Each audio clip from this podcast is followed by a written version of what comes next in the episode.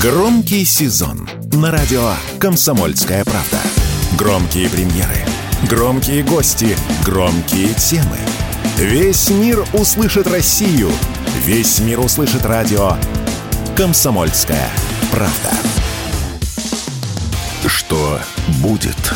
Честный взгляд на 25 сентября. Здравствуйте, друзья! В студии радио «Комсомольская правда» Иван Панкин. Игоря Виталя сегодня не будет по уважительной причине. По какой не скажу, можете спросить у него в чате его телеграм-канала «Виталь Реальность». Мой телеграм-канал тоже не забывайте, он называется «Панкин». В общем, совсем скоро Виталь к нам присоединится, так что переживать, я вас уверяю, не о чем. Я пока перед началом нашего эфира – Традиционно вам напомню, что есть Рутюб, там идет э, прямая видеотрансляция, канал так и называется «Радио Комсомольская правда». Пожалуйста, подписывайтесь, нажимайте там на лайк, на ракету. Не забудьте при этом нажать, э, это позволит добавить наше видео вы избранное, потом будете его пересматривать. В общем, не забудьте, не потеряйте. Разумеется, то же самое, практически то же самое во ВКонтакте. Там есть у нас группа. Вступайте в нее и те же самые телодвижения можете проделать. Не забывайте про комментарии. В чате пишите, в середине, в конце этого часа, в середине следующего, во время больших перерывов, буду отвечать на ваши вопросы. А в разделе комментариев постфактум уже, после эфира, жалобы, предложения, темы гостей для эфиров. Обязательно прислушаемся, присмотримся. Ну, все в целом как обычно. Подкаст платформы тоже не забываем. Выберите любую подкаст-платформу, которая вам нравится, и пользуйтесь ей на здоровье. Я могу вам предложить несколько. CastBox, Яндекс.Музыка, Google Podcast, Apple Podcast. Ну и, разумеется, совершенно замечательный агрегатор, который так и называется podcast.ru. Вообще, это универсальный вариант. Можете пользоваться им. В общем-то, по сути, по сути, по сути, все напомнил. Единственное, еще скажу, что есть Одноклассники, там тоже идет прямая видеотрансляция на всякий случай. Причем регистрироваться там а, в этой социальной сети не обязательно, можно просто кликнуть. А, опять-таки, у меня выложены анонсы в телеграм-канале Панкин. Пожалуйста, можете ткнуть, зайти ткнуть а, на Одноклассники, если вдруг у вас что-то подвисло в Рутюбе или ВКонтакте. И все начнется. И телеграм-канал «Радио Комсомольская правда». Там дублируется видеотрансляция, и там после эфира уже заливается целиком весь, опять-таки, простите за тавтологию, э, наш эфир, наша программа. Ну все, начинаем. Что будет? Разумеется, я начну с темы нашего эфира, а наш эфир сегодня называется «Что Россия не даст в обиду Сербию». Это не то чтобы утверждение, вопрос э, дискуссионный. И сегодня мы с разными экспертами, конечно, этот момент будем обсуждать, почему вдруг мы взялись за эту тему, а потому что э, вчерашний день был посвящен событиям, которые разворачивались в очередной раз, очередной виток конфликта и эскалации между Сербией и Косово. Косово, я напомню, Сербия считает своей территорией. Но, по сути, сейчас это, конечно, не так. Есть даже шутка, как мы знаем. Весь мир Россия, кроме Косово, потому что Косово это Сербия, но это только вот поговорка, которая нам всем нравится, не более того. По сути, Косово сейчас автономная республика, хоть и не признанная, но тем не менее абсолютно официально претендующая на вступление в НАТО и в Европейский Союз. То есть такие разговоры вообще ходят, они в принципе реальны. Вы когда-нибудь слышали, чтобы, допустим, условное Приднестровье говорило о том, что мы там куда-то хотим вступить. В Россию они, единственное, хотели вступить, несколько раз проводили референдум в середине нулевых, потом уже в середине десятых годов. И вот Россия, к сожалению, несмотря на то, что они стучались в нашу дверь, мы их не приняли.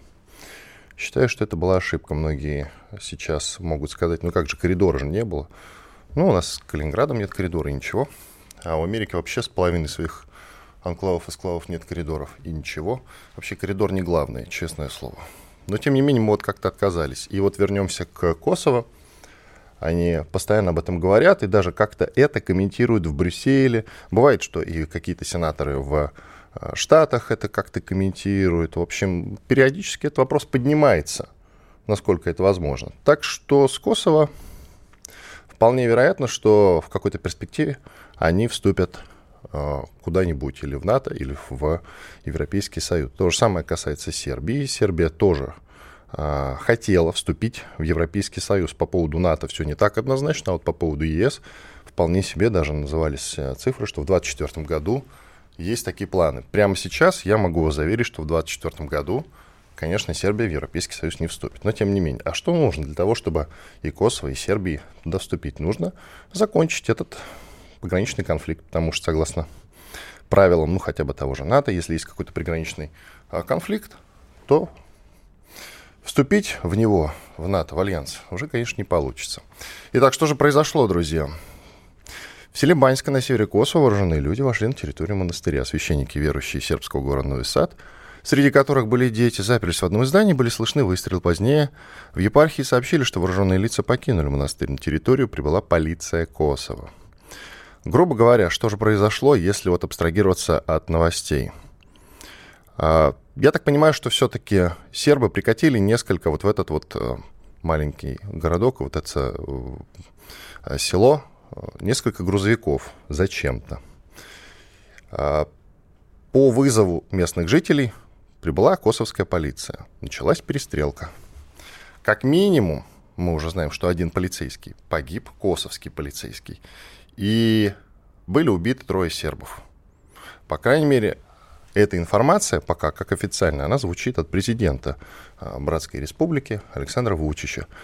То есть они сербы зачем-то поставили там баррикады из двух грузовиков, полиция Косово приехала на вызов. Но что же произошло от косовцев? При этом погиб один, один ранен. А сербов погибли при этом трое. Понимаете? Это очень странная ситуация. Более того, Вучич говорит, что те люди, которые прикатили грузовики к Белграду, к официальному Белграду, не имеют никакого отношения абсолютно. То есть их туда не посылают, тут такие не совсем понятно. И тем не менее, это граждане Сербии, и трое из них погибли. И сообщается, уточняется, что погибли они от снайперских выстрелов.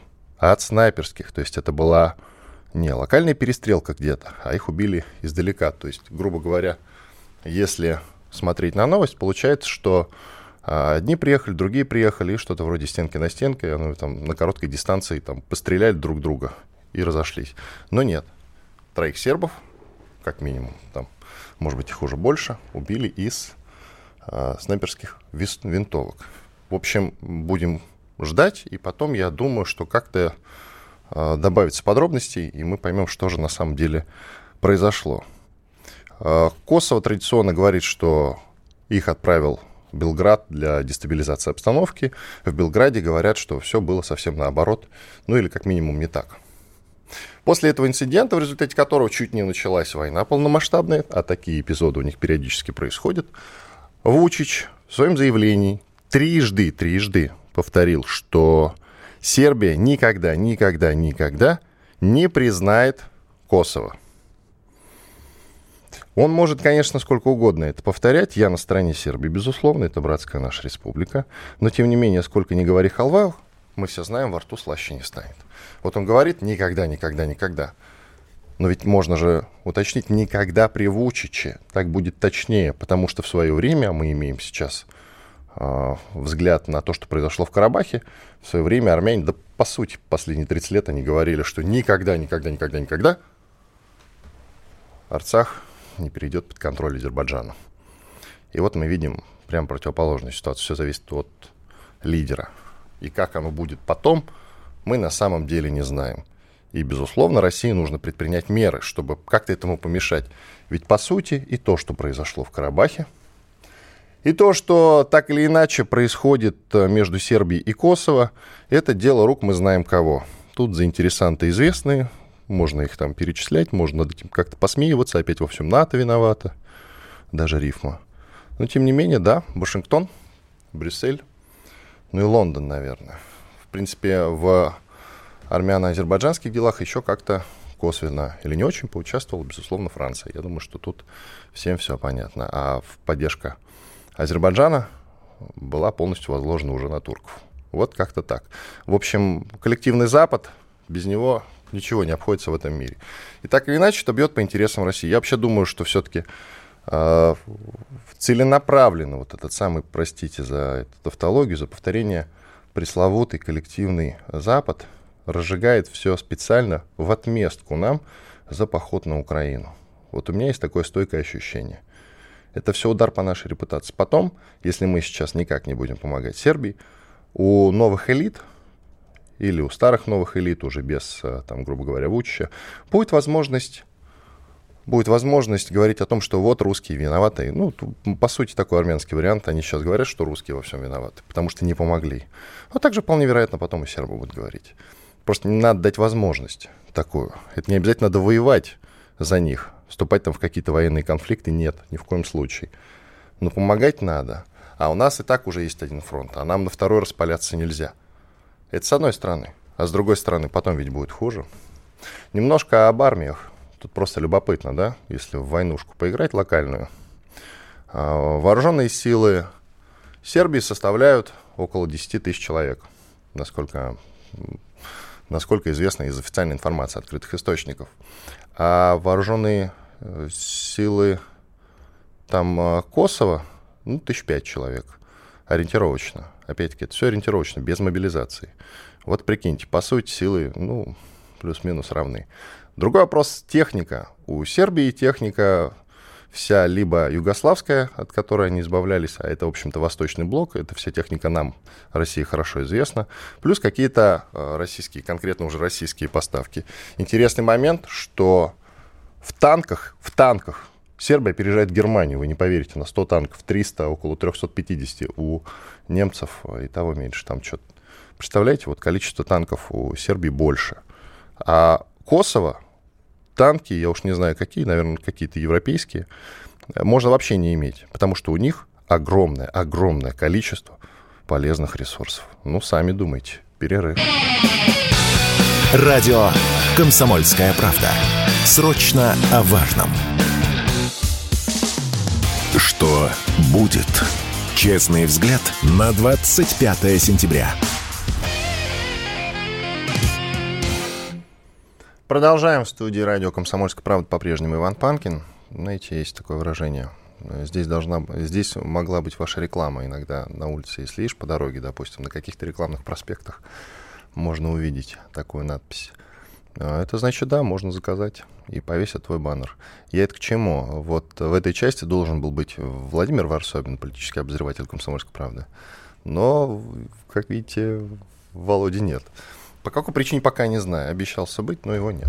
Ладно, значит, э, продолжим э, без него. Я думаю, сейчас э, мои коллеги будут пытаться до него дозвониться. Возможно, есть какие-то объективные причины. Володя находится сейчас в Армении. Вы можете почитать его совершенно замечательные пронзительные тексты. Действительно пронзительные. Вот уж чем богат человек, так это умением писать. А вот, Владимир Варсобин присоединился. Владимир Варсобин, политический обозреватель «Комсомольской правды». Володя, здравствуй. Доброе утро. Да, доброе утро. Доброе. Я тебя доброе. хвалил. Больше не буду. Спасибо. Все равно, все равно приятно. Да, не говори-ка. Обстановка. Ты же по-прежнему в Армении? Не в Ереване. Я так понял, что ты мотаешься по стране. Не, сейчас я в Ереване. Ну, тогда мотаюсь. Так, ну и опиши. Я, конечно, а, почитал, я, конечно, почитал очень красивый текст, вот свеженький, очень красивый. Рекомендую, друзья, от души. Володя постарался. Он, когда сам страдает, хорошо пишет. Сопереживаешь, я так понимаю. А вообще, вообще говоря, читатели очень любят, когда журналисты страдают. Это, да. это я вынес из своего опыта. А, ну, вообще, сейчас что можно сказать? Э, протест сошел на нет. Вот э, я когда уезжал из редакции, меня провожали со словами, ну уж теперь точно Пашиняна сковырнут с власти. Ну, вот такого точно ему не простят. Но Кто же эти наивные люди? Ты мне напиши потом в Телеграме. Кто же эти наивные да, люди? Есть такие. Ну и э, вот я сейчас читаю комментарий, вот Маков, э, политолог российский, пишет, что, дескать, он тоже разочарованно пишет, дескать, изобразили а, и то ли деньги мало заплатили протестующим, они только лишь изобразили протест. Вот такие ядовитые комментарии сейчас идут из Москвы, но на самом деле это просто говорит о том, что э, обычные армяне, они понимают расклад сил и, в общем-то, не возлагают всю вину на Пашиняна, я это много раз говорил. И, в общем-то, этот гнев был, э, ну, скажем так, поэтому этот гнев был не такой сильный. А я при, приехал сейчас из э, с границы с Карабахом.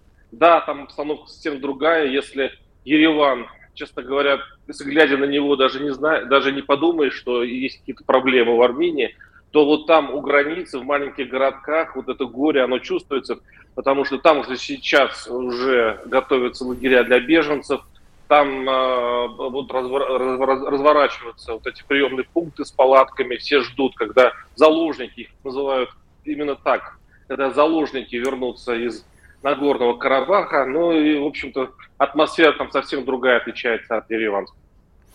Володь, скажи, пожалуйста, как же так вот удалось запудрить там мозги армянскому населению? Вот ты отрицаешь все эти разговоры про Сороса и его влияние. Ну а как по-другому-то удалось, скажи, пожалуйста?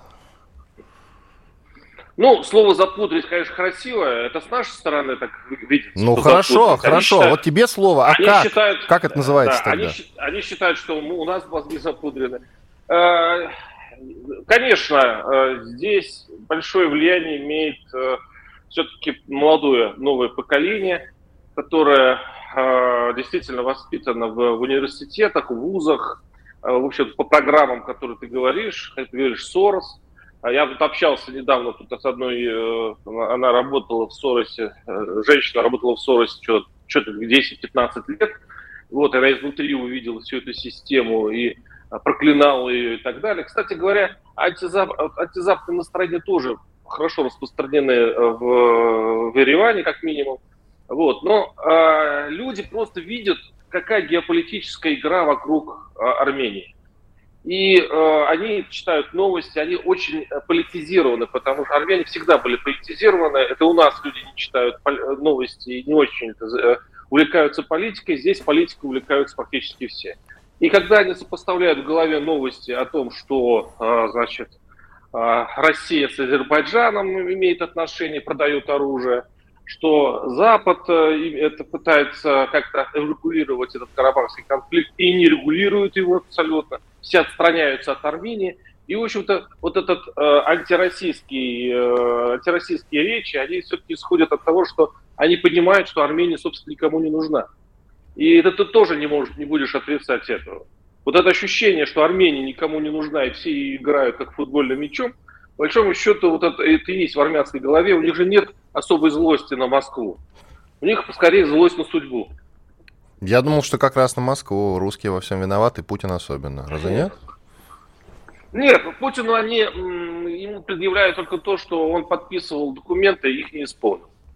Вот, в, то в смысле? То, подожди, вот, подожди, э, подожди, это самое интересное. Что, что, что мы не исполнили, не понял. Ну, э, вот этот, они говорят про этот документ э, о э, защите друг друга, как же это забыл. ОДКБ он называется. А, не только ОДКБ, но есть еще двухсторонний э, а. значит, документ, которым так. мы обещаем друг другу защищать в случае чего. Мы упираем на то, что атаки на территорию Армении никакой не было, это была территория Азербайджана. Но на самом деле есть э, все-таки у них один интересный довод, что действительно азербайджанские войска э, ну, вот в 2020 году действительно переходили границу с Арменией и углубились в нее, там, по-моему, на 10 километров. И там были бои на территории Армении, и это действительно было так. И по сути, формально, и УДКБ должно было среагировать, и, и Россия выполнить свой договор. То есть формально они, в общем-то, имеют основание вот так обижаться. А есть доказательства? Я что-то впервые слышу об этом. А 10 ну, километров, как ты понимаешь, ну 10 километров, 10 километров, это огромное расстояние. Это огромное расстояние, там даже были расстрелы, там было видео. Если ты поднимешь э, вот эту хронику, это все есть. Это было. Это было. Я просто не Но уверен, что на 10 тоже... километров. Понимаешь, может быть, это армяне было... просто километр хорошо, за 10 если... выдают, нет? Ну, хорошо, если это даже было 500 метров. Разница. Разница, конечно, с одной стороны, с другой стороны, есть. Не начинать же войну из-за 500 метров. А если все было так, 10 километров, то, безусловно, это это, это нам в укор. Это нам в укор. Нам в укор.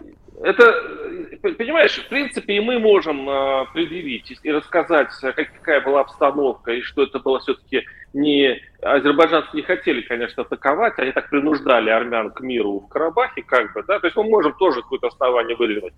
Но, черт возьми, в нынешней обстановке нервный вот такой вот рыдающий, сейчас это делать бесполезно. То есть, в общем-то, у них есть свои основания обвинять Москву, а у нас есть свои основания сказать, ребята, разберитесь уже с Карабахом раз и навсегда, и давайте забудем как страшный сон. Давайте мирно жить, армяне и азербайджанцы. Вот это наша позиция.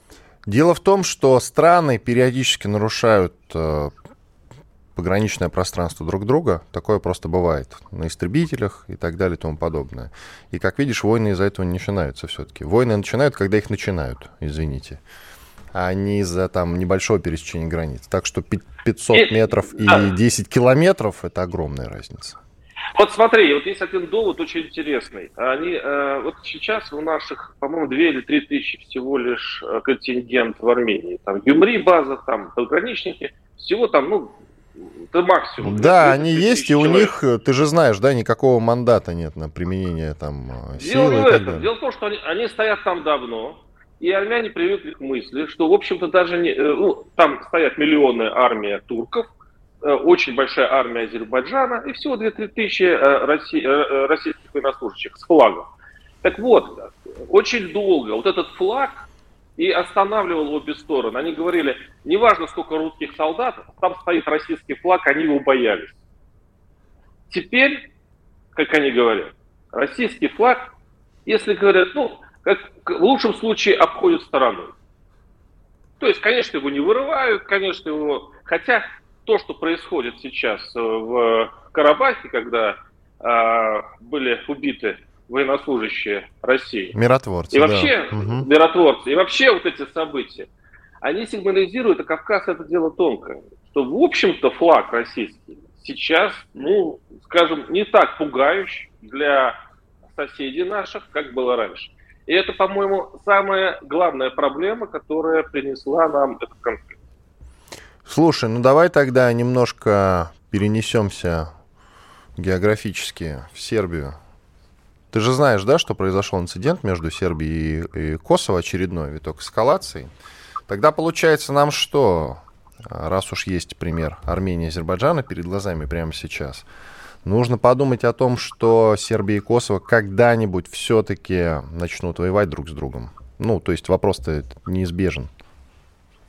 Ну, так, да, и я, уже я прямо сейчас нужно об этом подумать и как-то начать активно помогать э, Сербии. Чтобы а потом а вот не, здесь, пов... не а повторить эту историю. Да. Минута, пожалуйста. А вот здесь у России абсолютно развязаны руки. Вот здесь она может себя проявить, потому что ей очень выгодно сейчас.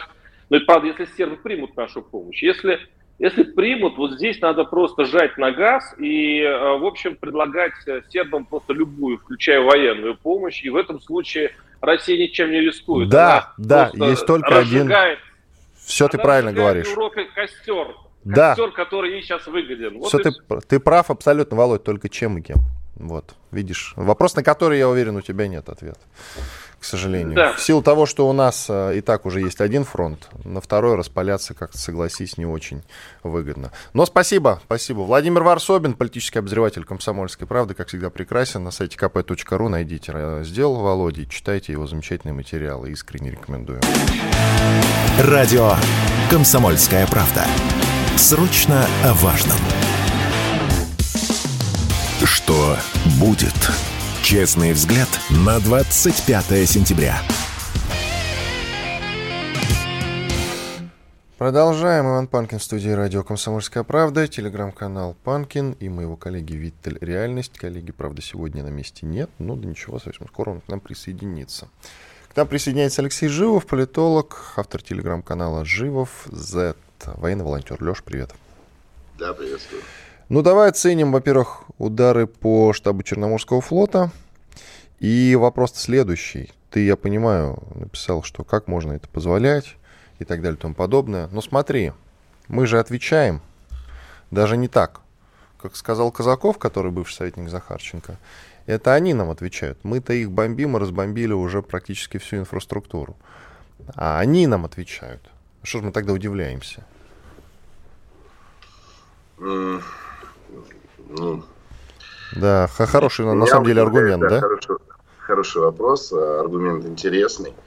Во-первых, если мы им разбомбили всю инфраструктуру, то откуда они по нам ракетами стреляют? Леш, ну ты же понимаешь, что солидно подбомбили. Вот из свеженького удар по Одесскому порту. Разве нет? Причем сообщают с мест, что там даже какие-то английские спецы базировались. Не очень-то верю, скорее всего, он был пустой.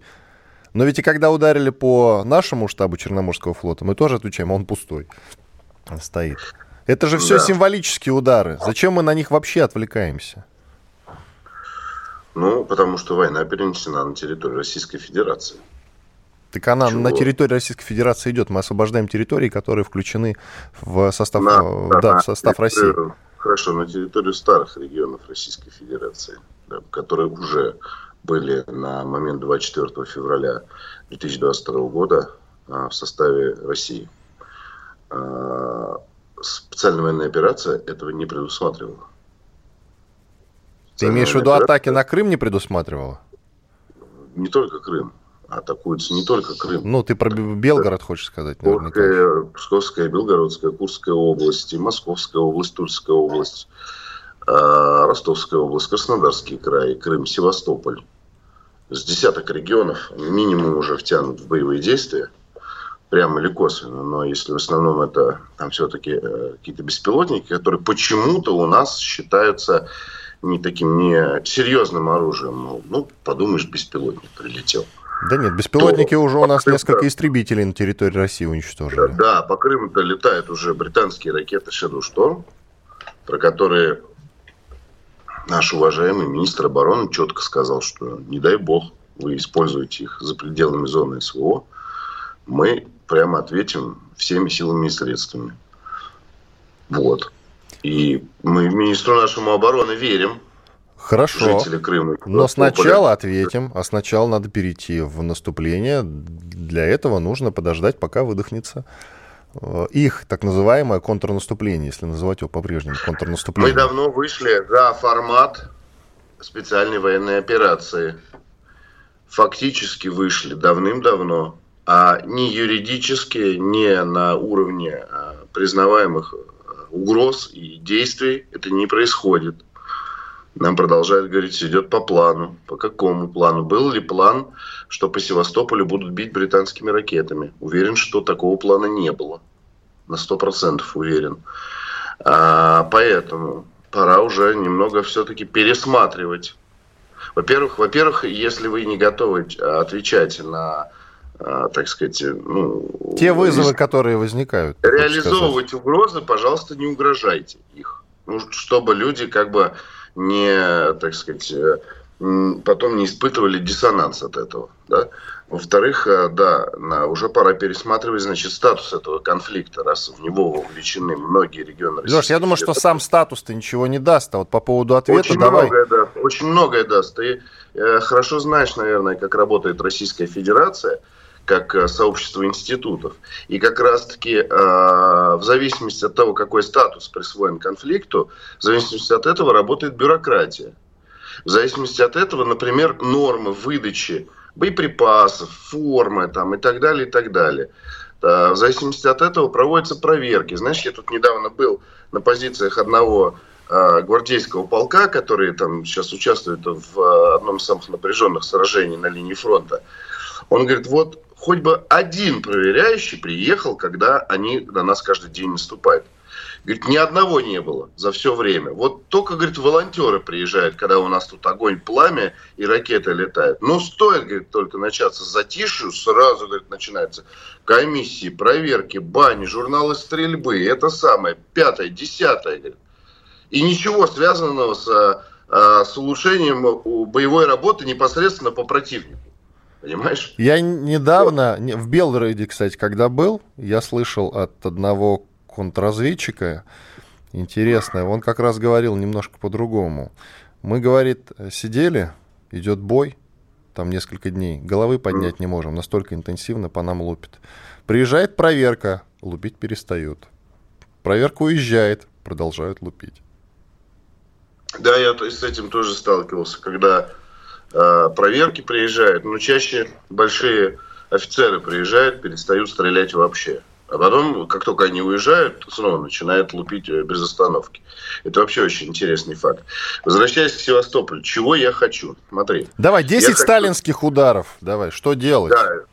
Э, либо мы, во-первых, надо поменять статус военной операции его явно нужно правым образом лучше проработать. И это касается не только ударов по значит, Крыму и Севастополю, это касается а, значит, оснащение, не знаю, мотострелковых частей, их надо пересматривать в связи с интенсивностью конфликта.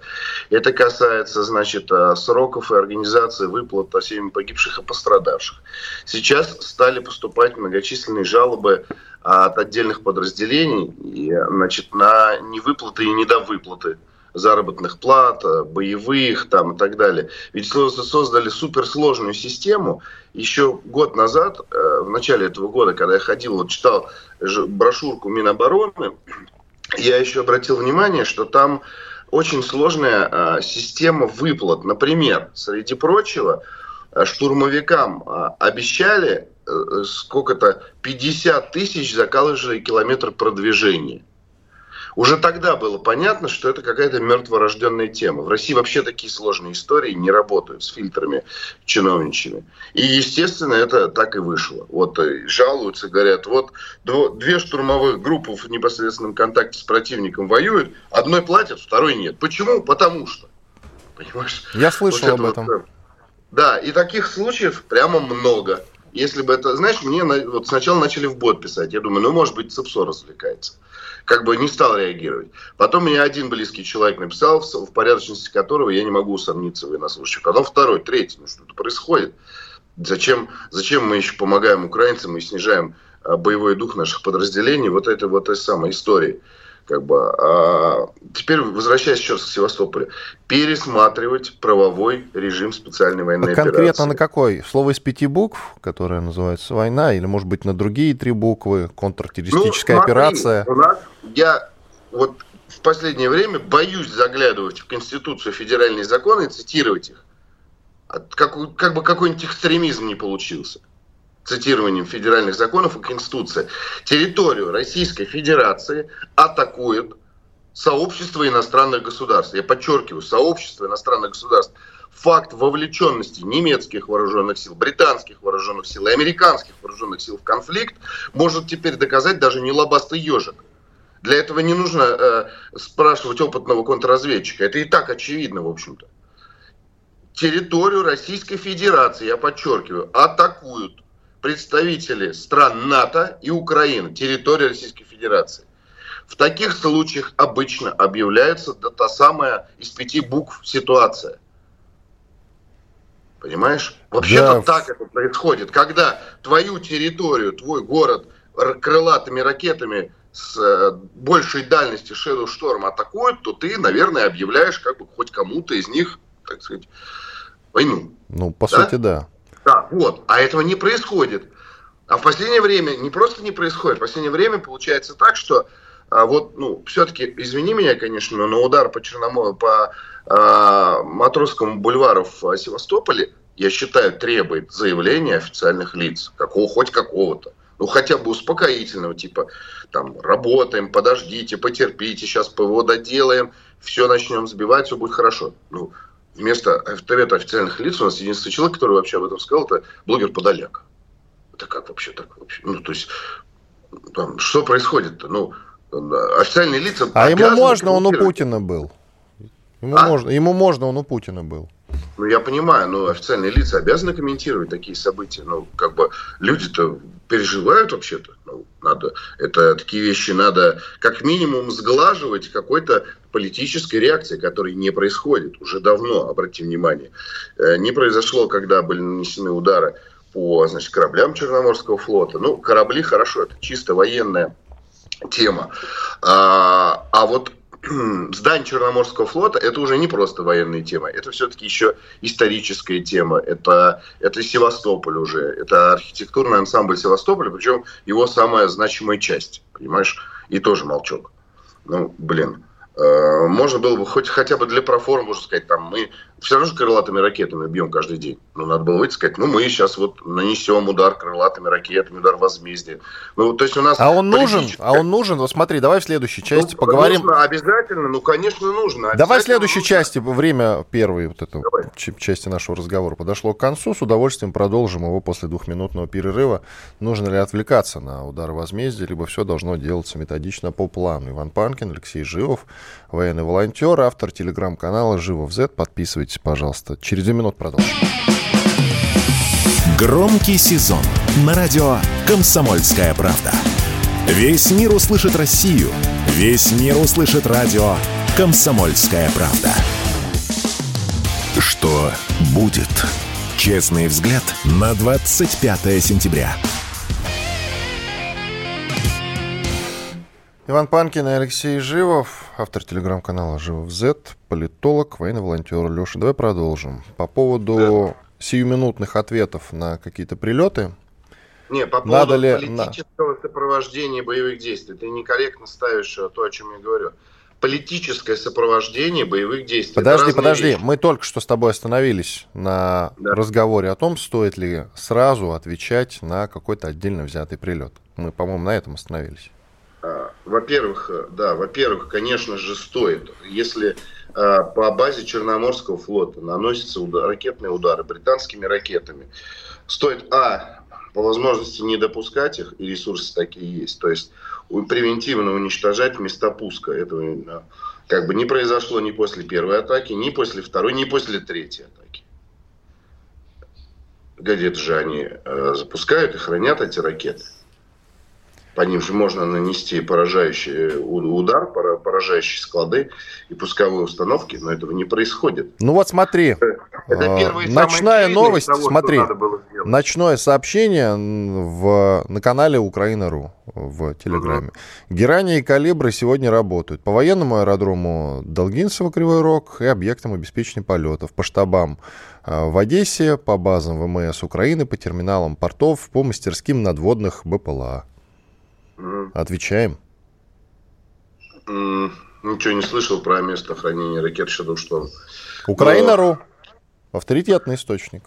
Не, я, я, я слышу, да, а, про надводные БПЛА. А, ну, во-первых, я еще раз подчеркну.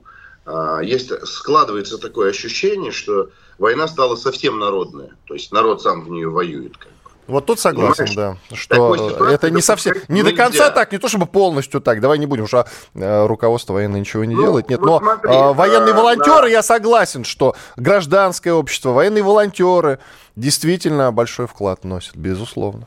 Я больше про то, что э, как бы вот начались ракетные прилеты по Севастополю, выяснилось, что бомбоубежище не готовы за полтора года. Я и у тебя уверяю, в Крыму тоже никто ничем не занимался по этому вопросу. А, потому что, видимо, не планировали, что в Крым начнут лететь ракеты. Потому что, видимо, кто-то же сказал, что если в Крым прилетят ракеты, то мы, значит, всеми силами и средствами врага, так сказать, ударим. Ну и в таком контексте зачем заниматься бомбоубежищем? Какие могут быть бомбоубежища, если это в принципе невозможно? И официальное лицо об этом сказало. Вот они начали прилетать. Оказывается, что бомбоубежищами надо было заниматься, а ими никто не занимался. Ну как так-то вообще? Это что происходит? И дальше происходит следующее. Твою дивизию. Погасла картинка у Алексея. А, ну, меня слышно, да? Да, слышно. Тут... Продолжай без картинки. Ладно, продолжай. Да, у меня тут просто человек э, позвонил на телефон. И...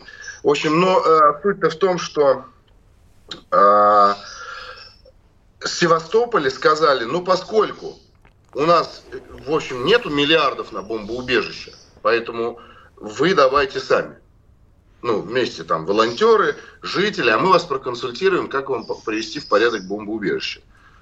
Вот, понимаешь? И то же самое получается у нас на фронте. Ну, поскольку у нас дефицит, вы вот вам вот подъемные, вот знаете, идите сами себе все купите, броники, каски, фигаски, там вот это вот все.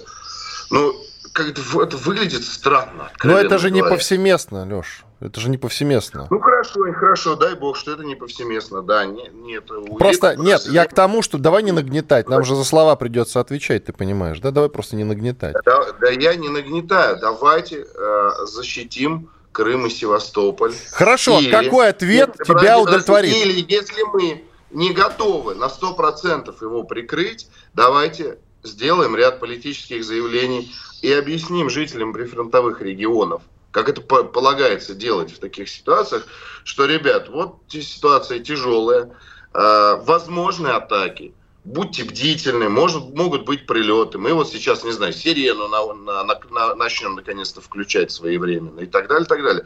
Ну, ты понимаешь, мы не успеваем, у нас гражданская администрация, политическая мысль не успевает за динамикой конфликта. Из-за этого возникают вот эти вот проблемы, о которых я говорю. На, все должно... Ну, обрати внимание, как шустро реагируют, значит, украинцы постоянно на изменения, как они все время комментируют. Да, понятно, что уровень там Зеленского совершенно не сравним с уровнем нашего президента. Никто с этим не спорит. Или каких-нибудь их, этих русофобов, арестующих подаляков. Но они в динамике постоянно поддерживают свое общество комментариями настраивают, а, поддерживают. А, смотри, Арестович не, уже не а, является да, советником офиса президента. Ушел, я понимаю. Я имею в виду как бы коллективные их вот, ну там, а, лица могут меняться, суть остается. Вот. А, они постоянно как бы находятся в диалоге с обществом в диалоге с обществом. Ну, а, а может быть, мы просто много внимания уделяем словам Арестовича?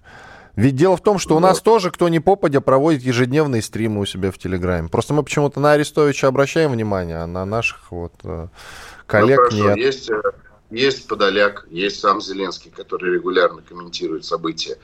А, и я ну давай так, Леш, тебе же ни комментариев говоришь, не хватает. Ты мне, говоришь, ты мне говоришь, давай не будем обращать внимание не совсем. на то, что в Севастополь не совсем. прилетают я, британские я... ракеты. Нет, нет, нет, я так не говорил. Я так не говорил. Я спрашивал тебя, какой э, ответ тебя удовлетворит, но не обращать Меня внимания я не говорил.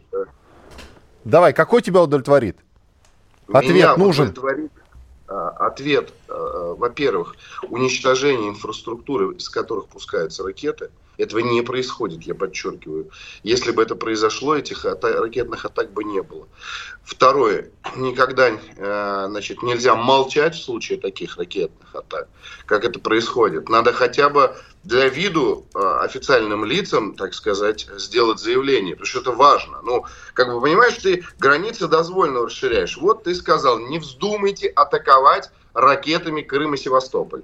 Те такие, ага, они раз атакуют, мы молчим. Они два атакуют, мы молчим. Они такие, о, а что, можно что ли? И давай, короче, валом просто беспилотников и ракет атаковать Крым и Севастополь.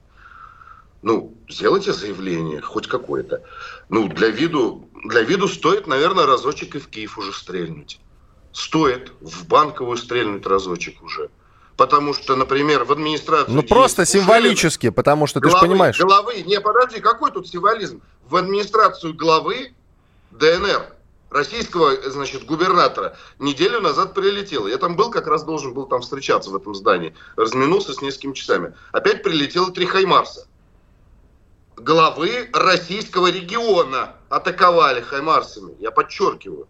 Ну давайте тоже хотя бы для Острастки там в Одесское, Николаевское и Уга и, значит, в Банковую стрельнем.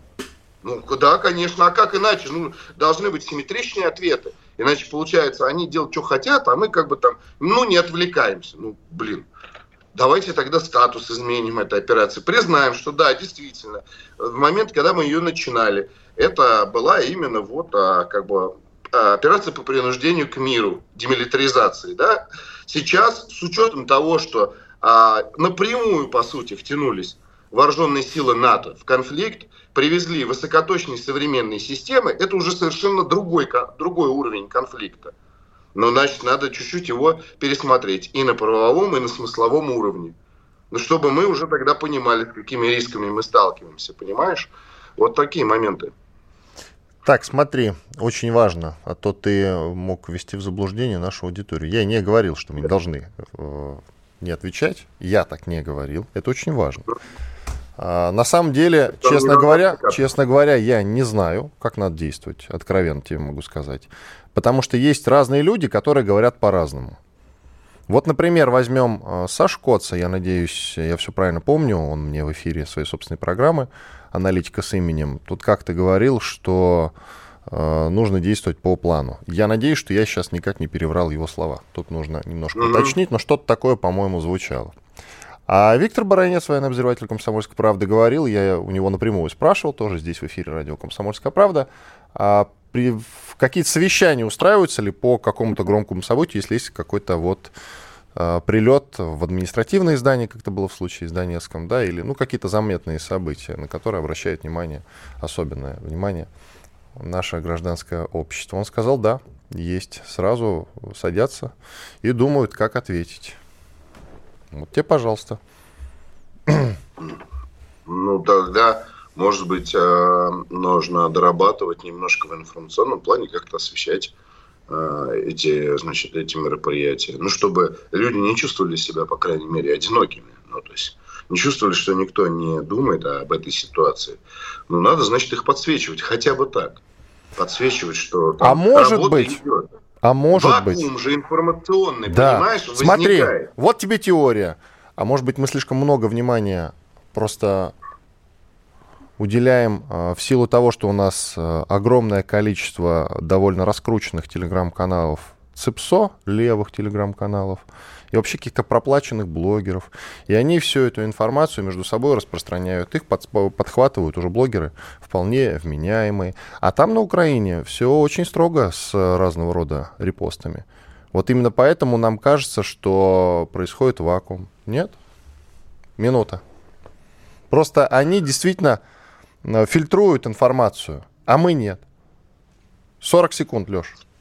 Они в данном случае а, сторона, которая должна была быть ведома в этом конфликте. В конфликте. Мы в данном случае сторона, которая должна быть ведущей в этом конфликте. Следовательно, а, утеря инициативы, будь то военная инициатива, политическая инициатива, медийная инициатива, приводит к тому, что в российском обществе возникают вопросы. Спасибо. Алексей Живов. Комсомольская правда. Радио, которое не оставит вас равнодушным.